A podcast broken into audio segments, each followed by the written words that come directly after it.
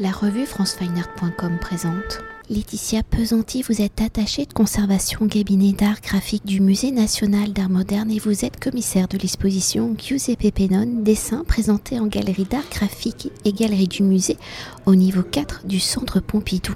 Alors présenté dans le cadre de la donation de Giuseppe Pennone au Musée national d'art moderne, comprenant 328 dessins qui couvrent 50 années de création de 1967, moment où Pennone est associé à la création du mouvement de l'arte Ferra défini par Germano Celan jusqu'à 2019, l'exposition Dessins qui présente 241 dessins issus de la donation au regard d'un ensemble de sculptures a pour volonté de montrer une facette moins connue de l'artiste ou pourtant avec toujours un morceau de papier dans sa poche, il dit ⁇ Je dessine comme je prends des notes ⁇ Alors si dans son essence, hein, la forme traditionnelle de l'art, dont le dessin en est la base, l'arte povera pour volonté de s'éloigner de la tradition picturale, mais de créer un art simple, une expression libre liée à la contingence à l'événement au présent, rapprochant l'art et la vie, pour Pennon, quel est le rôle et le statut du dessin de ses débuts d'artiste liés à l'arte povera aujourd'hui?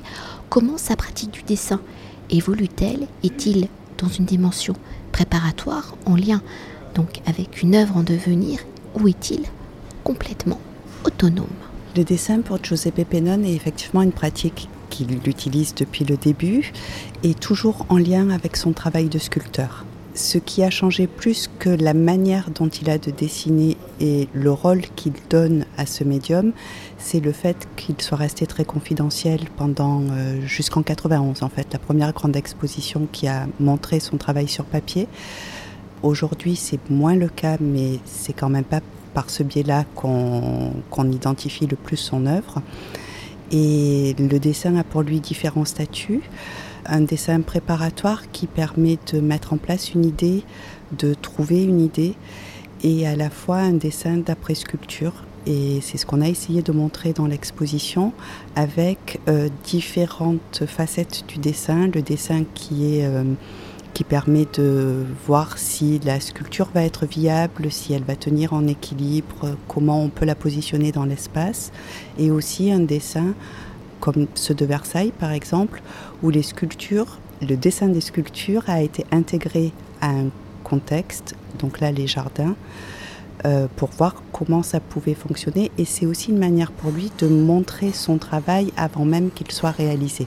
Et pour poursuivre et pour continuer de décrypter l'œuvre dessinée de Pennone, hein, les techniques associées étant nombreuses, on peut citer entre autres la mine graphique, l'encre, l'aquarelle, le feutre, etc.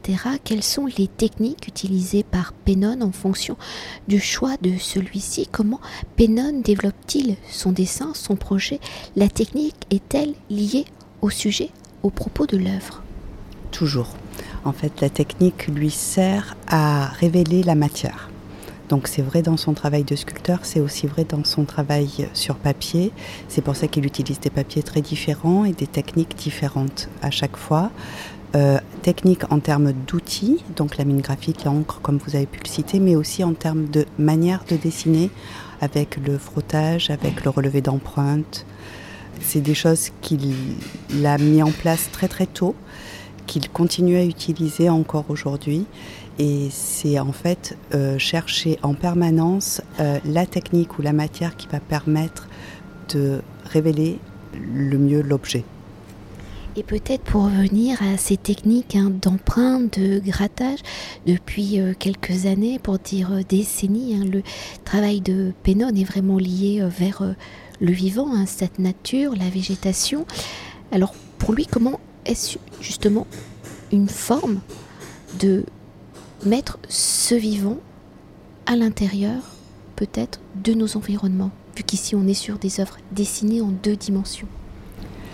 Alors le lien entre Pennon et la nature existe depuis toujours. Euh, sa première œuvre, euh, un ensemble d'œuvres qui a été réalisé dans la forêt piémontaise, le révèle, où le jeune artiste, puisqu'à ce moment-là il a une vingtaine d'années, teste, euh, met en place la relation qu'il peut y avoir entre lui son corps et euh, la nature et l'arbre en premier lieu.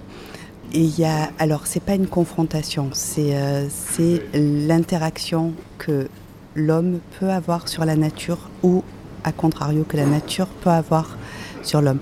Et l'œuvre dont je voulais vous parler effectivement, c'est une œuvre très très connue où on voit sa main qui enserre un tronc d'arbre. Ça part du toucher, qui est quelque chose qui est extrêmement important et qu'on retrouve dans des techniques comme le frottage sur papier. Donc là, il enserre un tronc d'arbre et euh, il imagine ce que va devenir et le tronc et l'empreinte de la main avec le temps qui passe. Et au fur et à mesure, l'arbre va continuer à grandir en acceptant le corps étranger qui n'est plus la pression de la main, mais une main qu'il a fait d'abord en acier puis en bronze, mais qui est l'équivalent de ce que ça aurait duré si pendant des décennies euh, la main avait enserré de la même manière ce tronc.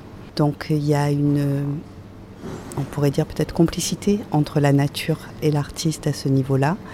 Et c'est ça qu'il raconte euh, quand il l'utilise après des pierres qu'il confronte euh, à des végétaux. Il y a toujours comment l'homme peut se substituer. Alors ça c'est le cas d'une sculpture qui s'appelle Esserefium, où en fait il a prélevé d'une carrière qui alimente une rivière un bloc sur lequel il a reproduit à l'identique une pierre qu'il avait extraite de cette même rivière. Et euh, pour euh, dire que l'intervention de l'artiste peut se substituer à l'empreinte du temps, de l'eau, parce que tout est geste. Et une eau qui coule dans une rivière est un geste euh, au même titre que, le geste structural. Et pour compléter sur cette, sur cette œuvre, il y a une très jolie histoire qu'il raconte, c'est que c'est une rivière qu'il connaît depuis toujours puisqu'il a grandi dans ce coin-là, qu'il y allait euh, quasiment quotidiennement. Et un jour, il a eu l'idée de dessiner la rivière et c'est passé par faire le portrait de chacune des pierres qu'il a composées. Et on a deux dessins euh, de pierres de cette rivière dans l'exposition. Et peut-être pour revenir euh, et pour évoquer euh, la donation hein, de Giuseppe Pennone, constituée, je le rappelle, hein, de 328 dessins couvrant 50 années de création de 1967 à 2019, comment est constitué cet ensemble est-il constitué de grands ensembles justement d'œuvres singulières et autonomes au regard de l'œuvre de Pennone Quels sont les statuts de ces dessins? Pour aller plus en profondeur et comment cet ensemble de 328 dessins permet-il d'appréhender et de retracer l'œuvre et la carrière de Pennon Cet ensemble peut-il se lire comme un condensé, un résumé de sa pratique? Alors je pense qu'on peut dire ça et ce qu'il y a de remarquable dans cet ensemble de dessins, c'est qu'il y a énormément de séries, mais parce que le dessin, euh, comme je vous le disais, sert à euh, concrétiser l'idée donc passe par la répétition et différentes tentatives. Et ce qu'on a essayé de mettre en avant dans cette exposition, c'est de privilégier les séries dans leur totalité, parce que c'est aussi une manière de rentrer dans la tête et dans la démarche vraiment euh, artistique de l'artiste. Et pour conclure hein, notre entretien, pour mieux appréhender justement l'œuvre de ciné de Pennon, son évolution, son lien avec son œuvre sculpturale, comment avez-vous construit et articulé l'exposition? Parce que dans l'exposition, il y a aussi donc certaines sculptures qui sont directement en lien avec ces œuvres dessinées. Présenter les sculptures et les mettre en lien avec les dessins permet de à la fois voir la sculpture un peu différemment et à la fois comprendre le dessin parce que les deux sont intrinsèquement liés. Il semblait compliqué de montrer une exposition sans sculpture pour cet artiste-là.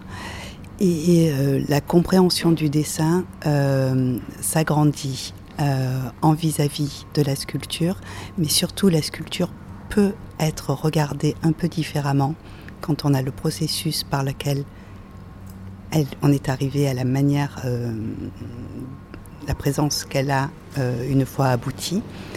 Et là-dessus, on a joué dans l'exposition sur l'espace et sur ces fentes qui permettent également de voir les sculptures pas forcément d'une manière frontale ou pas uniquement, euh, mais de tourner autour d'elles et d'avoir différents points de vue, tout comme les dessins peuvent nous apporter un regard un peu différent sur l'œuvre de cet artiste. Mais peut-être pour euh, rajouter quelque chose hein, dans la façon dont euh, sont mises en scène, scénographiées justement ces dessins, même si euh, la plupart sont quand même euh, à base préparatoire hein, pour une future œuvre sculpturale. On a quand même cette dimension du mouvement et presque, oui, d'une dimension cinématographique. C'est un joli compliment.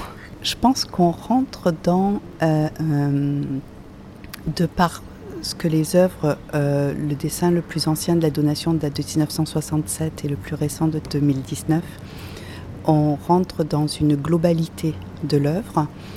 Euh, je pense que l'aspect sériel permet également de raconter une histoire un peu différemment que si on était sur des dessins individuels à chaque fois.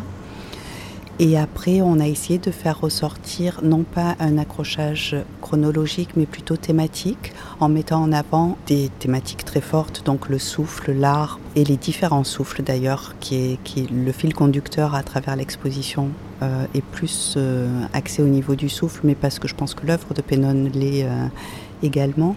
Et les sculptures permettent de ponctuer peut-être par des moments forts l'évolution de la pensée, du travail de Pennon.